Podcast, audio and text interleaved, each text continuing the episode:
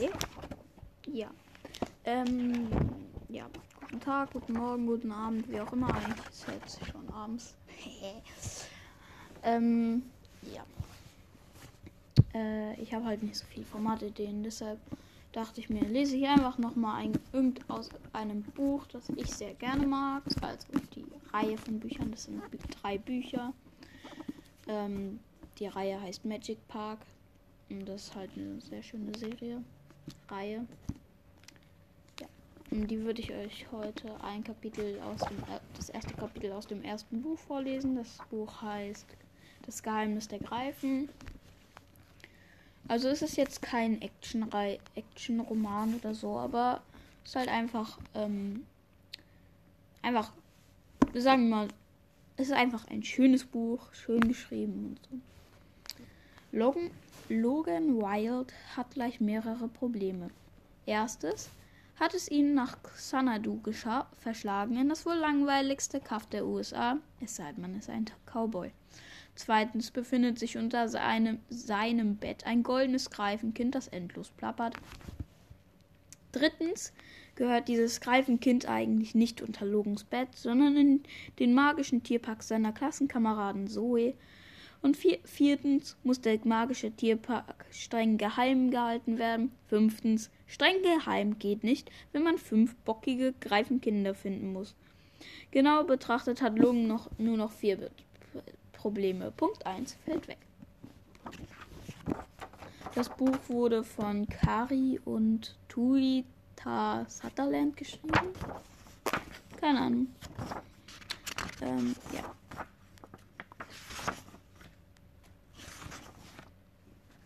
Kapitel 1 Logan Wild bemerkte die Federn gleich nach dem Aufwachen. Fünf von ihnen lagen wie Herbstlaub auf seinem grauen Te Teppich. Logan starrte sie an und rieb sich verschlafen die Augen, während sein dritter Wecker losschrillte. Er stieg aus dem Bett und hob eine der Federn auf. Sie war groß und leuchtete im Sonnenlicht, als wäre sie mit Goldstaub überzogen. Vor allen Dingen, vor allem wenn er sie gegen seine hellbraune Handfläche hielt. Logan überlegte, ob vergangene Nacht irgendetwas Seltsames geschehen sein könnte. Wie etwa, nun sagen wir, der Besuch eines riesigen goldenen Vogels, der durch sein Zimmer geflattert war. Das Problem war nur, dass Logan einen wirklich, wirklich tiefen Schlaf hatte. Sein Dad machte immer Witze, dass neben seinem Kopf eine Alarmanlage losheulen könnte, ohne dass Logan davon aufwachen würde. Hm, murmelte Logan. Will ich echt wissen, was mit dem Rest des, dieses Vogels passiert ist, Dinker? Als er sich umdrehte, fiel ihm auf, dass sich seine Katze nicht wie sonst am Fußende seines Bettes regelte. Tinker, rief er, da erhaschte, erhaschte er aus dem Augenwinkel eine Bewegung auf seinem Schreibtisch. Hulk, sein siamesischer Kampffisch, schwamm aufgescheucht in seinem Glas herum und schlug dabei wild mit den langen violetten Flossen. Das Terrarium daneben sah völlig verlassen aus. Logan ging hinüber und lugte hinein. Normalerweise rannten ihm seine zwei Mäuse in der Hoffnung auf Futter schon entgegen, wenn sie ihn nur sahen. Doch heute kauerten Mr. und Mrs. Smith, Smith unter einem Haufen oh. Hobelspäne in einer Ecke. Selbst als Logan ihre Futterdose schüttelte, weigerte denn sie sich herauszukommen. Was zur Hölle ist hier los? fragte Logan laut. Miau drang ein leises Stimmchen aus seinem Schrank. Logan öffnete die Tür und fand seine Katze im obersten Regal, wo sie sich hinter einem Stapel Pullis versteckte. Verängstigt schaute sie ihn an, während sie ihre grau, ihr grau-weißes Fell sträubte. Och du arme Kleine. Was denn passiert? machte Logan sich über sie lustig. Ist ein großer böser Vogel ins Zimmer geflogen und hat dich erschreckt? Ja, grummelte sie, und ihr vorwurfsvoller Blick sprach Bände. Du jedenfalls bist nicht aufgewacht, um uns zu retten. Kein Problem, schnarch einfach friedlich weiter, während ich gefressen werde. Daran merke ich, wie furchtbar wichtig ich dir bin. Äh, ich mach kurz einen kleinen Part, komm gleich wieder. So, ich bin wieder da. Da sah Logan die blauen, grünen und roten Fäden an ihren Krallen und begriff, dass Tinker die ganze Nacht damit verbracht hatte, in Panik seine Pullis zu zerfetzen. Ja, das ist natürlich schön. Oh Mann, Logan stöhnte. Na klasse, Tinker. Riau, protestierte sie beleidigt. Logan griff nach ihr, aber sie legte die Ohren an und hechtete über ihn hinweg. Als er herumfuhr, sah er gerade noch ihren Schwa ihre Schwanzspitze zum offenen Fenster hinaus verschwinden. Hm. Logan seufzte. Irgendwann bekomme ich einen Hund, erzählte er seinem Fisch. Einen, der nicht bei jedem Scheiß, jedem Scheiß gleich Panik schiebt. Hulk wedelte mit den Flossen, als wollte er sagen, hey, ich bin auf der Seite der Katze. Logan zog sich an, steckte die Nachricht und das Pausengeld ein, die sein Vater ihm in die Küche gelegt hatte. Dann schnappte er sich noch schnell eine Milchschnitte für den Schulweg und eilte aus dem Haus. Xanadu war eine verschlafene kleine Stadt in Wyoming, umgeben von, von lauter Bergen. Nie hätte Logan gedacht, dass er mal an so einem Ort landen würde. Andererseits hätte er auch nicht auch nie damit gerechnet, dass seine Mutter sie per Postkarte abservieren und sein Dad seinen schicken seinen schicken Job als Anwalt aufgeben würde, um in den Westen zu ziehen und nach ihr zu suchen. Schau dir das an, Dad hat Dad hatte Logan im Sommer gesagt, als ihr Umzugswagen an etwas vorbeigerattet vorbeigerattert war das wie ein echter Salon aussah. Über dem Eingang hing so ein Holzschild, in das ein paar, lang, ein paar langer Hörner eingebrannt war. Es ist das genaue Gegenteil von Chicago. Bekomme ich jetzt ein Pferd? Ich wette, hier hat jeder ein Pferd. Klar kannst du ein Pferd haben, sagte, hatte sein Dad geantwortet. Sobald du mit Cowboy-Hut, Stiefeln und Sporen zur Schule gehst. Das würde ich tatsächlich sogar machen. Würde ich machen. Wäre einfach lustig. Dad hielt sich für wahnsinnig witzig. Logan war nicht annähernd so mu mutig genug, einen Cowboyhut zu tragen. Vor allem anderen, mal ganz ab von allem anderen mal ganz abgesehen, als der Neue in der siebten Klasse, vergiss es. Aber die zehn Minuten zur, zur Schule auf einem Pferd statt wie jetzt mit seinem Fahrrad zurückzulegen, wäre schon ziemlich cool. Logan fuhr im Leerlauf einen Berg hinunter und wich den Schlaglöchern aus. Den Duft von frisch gefüllt frisch gebackener Pizza, der seinen ganzen Block in Chicago erfü erfüllt hatte, vermisste er noch immer. Auf die meisten anderen Gerüche der Stadt konnte er allerdings dankend verzichten. Hier roch die, roch die Luft nach Nadelbäumen und weit entfernten Schnee. Oh, das ist, das riecht gut. Das wäre, das wäre so ein richtiger Lucian-Geruch. So ein richtiger Geruch, den ich richtig gerne mag. Am Fuß des, am Fuß des Hügels düste er an der Bank von Xanadu vorbei und entdeckte auf der Treppe davor eine Gruppe von Leuten in Anzügen. Ihm blieb keine Zeit anzuhalten, doch im Vorbeifahren hatte er den Eindruck, als hätte jemand die Vordertür der Bank zerkratzt. Zumindest hatte sie eine gewisse Ähnlichkeit mit geriebenen Käse. Lol. Warte mal. Ich möchte mal kurz gucken. Ähm. Jo. Dünn auf ein paar Seiten. Okay. Kann gar nicht sein. Du musst dich geirrt haben. Kopfschütteln trat Logan weiter in die Pedale. Bisher gefiel ihm Wyoming besser als Chicago, auch wenn er noch nicht wirklich neue Freunde gefunden hatte. Manchmal ritt tatsächlich jemand auf einem Pferd die Hauptstraße entlang und die Regionalzeitung wurde noch gedruckt und erschien nicht nur als Online-Newsletter. Noch dazu in einer altmodischen Schrift wie auf diesen gesucht tot oder lebendig Postern. Ja, ja, das finde ich cool. In Wyoming hatte Logan einen richtigen Garten. Na gut, es war nur ein Streifen Gras um ihr einstöckiges Haus herum. Trotzdem bestand es Trotzdem es bestand die Hoffnung, dass er hier eines Tages endlich einen Hund halten dürft, durfte. Am coolsten war allerdings, dass sein Dad ihn den ganzen Tag lang allein mit dem Rad in der Gegend herumfahren ließ. Außerdem lauerte, lauerten hier nicht an allen Ecken hinterhältige Erinnerungen an seine Mutter. Er hatte keine Ahnung, wie sein Dad auf die Idee gekommen war, sie ausgerechnet in dieser Gegend zu finden. Xanadu war viel zu langweilig für sie. Im Umkreis von 80 Kilometern gab es nicht einmal einen Flughafen. Logan machte die Ruhe nix aus, aber seine Mutter wäre schon nach einer Woche durchgedreht. Er fuhr um die letzte Ecke und krachte um einen Hallen drei Schüler, die mitten auf der Straße standen und stritten. Ah! Er riss den Lenker um, während zwei aus der Gruppe zur Seite sprang.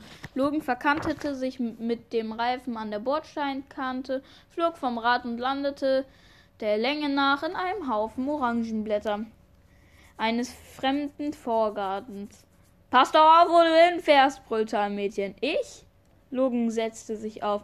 Ihr steht doch mitten auf der Straße rum. Sein Ellenbogen tat weh, und er hatte sich seine Handflächen aufgeschrammt. Außerdem fühlte er, wie Blut sein Schienbein entlang rann. Logan nahm seinen Sturzhelm ab und rollte sein Hosenbein hoch. Das jüngere Mädchen, das ihn angeschrien hatte, stand noch immer mitten auf der Straße und stierte ihn wütend an. Ihr dunkles Haar war zu zwei langen Zöpfen geflochten. Sie war ihm schon einmal aufgefallen, als er auf dem Fußballfeld eine Mitschülerin angebrüllt hatte. Aber ihren Namen kannte er nicht. Die beiden anderen, ein Junge und ein Mädchen, gingen wie er in die siebte Klasse. Mhm. Oh Mann, sagte der Junge, als er sich Logans Blut, als er sich Logans blutendes Bein besah. Bestes Deutsch? Das tut mir echt leid, Alter. Blue Merevi war groß, blond und wirkte immer ein wenig verschlafen. Die Mädchen himmelten ihn an, tummelten sich gerne in seiner Nähe. So ganz konnte Logan das nicht verstehen, obwohl es wahrscheinlich etwas mit Blues grünen Augen obwohl es wahrscheinlich etwas mit Blues grünen Augen zu tun hatte und recht und der echt lässigen Art zu reden. Aha. Schon okay, winkte Logan ab und warf einen kurzen Blick zu dem zweiten Mädchen. Zoe, Zoe Kahn, mit Abstand die merkwürdigste Schülerin der siebten Jahrgangsstufe. Ihr kinnlanges rotbraunes Haar klemmte hinter ihren Ohren und ihr, und ihr grünes Flanellhemd war falsch geknöpft. Mit gerunzelter Stirn sah, starrte sie zur Postfiliale auf der anderen Straßenseite. Kaiko flehte sie das schließ, schließlich das jüngere Mädchen an. Als wäre Logan gar nicht da. Jetzt komm schon, bitte, wir brauchen deine Hilfe. Auf keinen Fall, entgegnete Kaiko und warf ihren Zöpfe in den Nacken. Das bescheuerte Vieh würde mich wahrscheinlich nur beißen, wenn es mich sieht. Das ist dein Problem. Ich halte mich da raus. Sie verengte die goldbraunen Augen zu Schlitzen und funkelte Logan an, bevor sie auf dem, Abs auf dem Absatz kehrt machte und in Richtung Schule davon marschierte. Wir kommen zu spät, stellte Blue fest. Aber wir müssen nachsehen. Zoe klang verzweifelt. Was, wenn er bis zur Mittagspause schon weg ist? Mach dir keine Sorgen, meinte Blue leise. Logan fühlte sich wie das fünfte Rad am Wagen. Er rappelte sich auf und wollte sich gerade davon stehlen, als er noch einmal in Zoes Gesicht sah. Dabei bemerkte er, dass sie kurz davor war, in Tränen auszubrechen. Sogar Blue wirkte aufgewählt, was ganz und gar nicht zu ihm passte. Wenn Logan jetzt einfach so wegspazierte, ohne seine Hilfe anzubieten, würde er sich für den Rest des Tages wie der letzte Idiot vorkommen. Ist alles okay? Ja, passt schon, antwortete sie und wischte sich über die Augen. Sicher, hakte Logan nach. Ist, ähm, kann ich irgendwie helfen? Ähm, ich sag's gleich, bevor es kommt. Gleich kommt so eine Stelle, da ist er so richtig lost. Ne? Also ich finde das so lost, was er da sagt. Zum ersten Mal blickte Zoe ihn wirklich an, als würde sie eben als würde sie eben erst bemerken, dass er da war. Ach danke, aber nein, schon okay. Es ist nur, mein Hund ist weggelaufen. Oh nein, was ist denn, was ist, was ist es denn für ein Hund? Wie lange ist er schon weg? Wie heißt er? Hast du schon mal im Tierheim nachgefragt? Kann, ich kann dir helfen, Flyer zu, zu machen, wenn du magst. Hat er einen Chip? Ist er schon mal weggelaufen? Logan hielt inne. Ne, das ist so die Stelle. Wie dumm kann man sein? Wirklich. Blue und Zoe sahen ihn beide an, äh, sah ihn beide mehr als komisch an. Ähm, machte er, ich mag Hunde eben. Zerbrich dir nicht den Kopf deswegen, sagte Zoe und schenkte ihm ein müdes Lächeln. Trotzdem danke. Im Pausenhof erklang der erste Gong. Wir sollten uns beeilen, wandte Zoe sich an Blue. Dann sprintete sie quer über die Straße verschwand in, und verschwand in der Postfiliale. Filiale. Logan fiel auf, dass auf der großen Steintreppe davor einige Federn lagen, riesengroße Federn, wie die in seinem Zimmer, nur waren diese hier dunkelbraun statt golden. Wie kommt sie darauf, dass ihr Hund da drin ist? fragte Logan. Äh, er steht wirklich auf Postboten. Blut zuckte, Blut zuckte mit den Schultern. Es, er ist kein so ganz normaler Hund. Wie heißt er? Blue machte ein nachdrückliches Gesicht. Äh, Six. Nein, Finn. Ach, was sagen wir, Six? Bis später. Er drehte sich um und folgte Zoe, noch bevor Logan weitere Fragen stellen konnte, wie etwa, hast du dir das im Ernst gerade so offensichtlich ausgedacht? Logan seufzte und Blue verschwand durch den Haupteingang der Filia Postfiliale. Genau darum hatte Logan Genau darum hat. Okay. Darum hatte Logan auch vier Monate nach ihrem Umzug nach Xanadu noch immer keine Freunde. Es lag nicht daran, dass er sich jedes Mal toll, total tollpatschig anstellte, wenn er mit Leuten ins Gespräch kam, und es lag auch nicht daran, dass er anders aussah als die meisten seiner Mitschüler. Walter Barnes der zweite Afroamerikaner in der Klasse war ein me mega beliebter Footballstar und hatte eine Freundin, die bereits in die Achte ging. Nein, die Wahrheit war, dass die Kids hier alle schon ihre festen Freundeskreise hatten. Die gesamte siebte bestand nur aus 24 Schülern, zehn Jungs, 14 Mädchen. Und bei jedem Einzelnen war es unmöglich, ihn besser kennenzulernen. In der ersten Woche hat Lo hatte Logan probiert, sich in der Mittagspause mit Walter an einen Tisch zu setzen. Doch Walter hatte ihn ignoriert, sich nur mit seinen Footballer-Kumpeln unterhalten und so getan, als wäre seine Lasagne wenig, wesentlich interessanter als Logan. Er schien sich weder für die Basketballmannschaft der Chicago Bulls noch für das Baseballteam der Chicago Cubs Cups zu interessieren. Erst recht nicht dafür, wie viele Lo Spiele Logan zu Hause live gesehen hatte. In der Schule, in der Woche darauf hatte Logan einen anderen Tisch ausgetestet, in der Hoffnung, bei, der, bei den Jungs aus der Schulband mehr Glück zu haben als bei den Sportlern.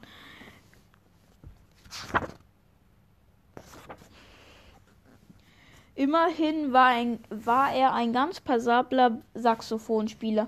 Aber als er anfing von Charlie Parker von Charlie Parker zu reden, wer auch immer das ist, erntete er nur verständnislose Mienen.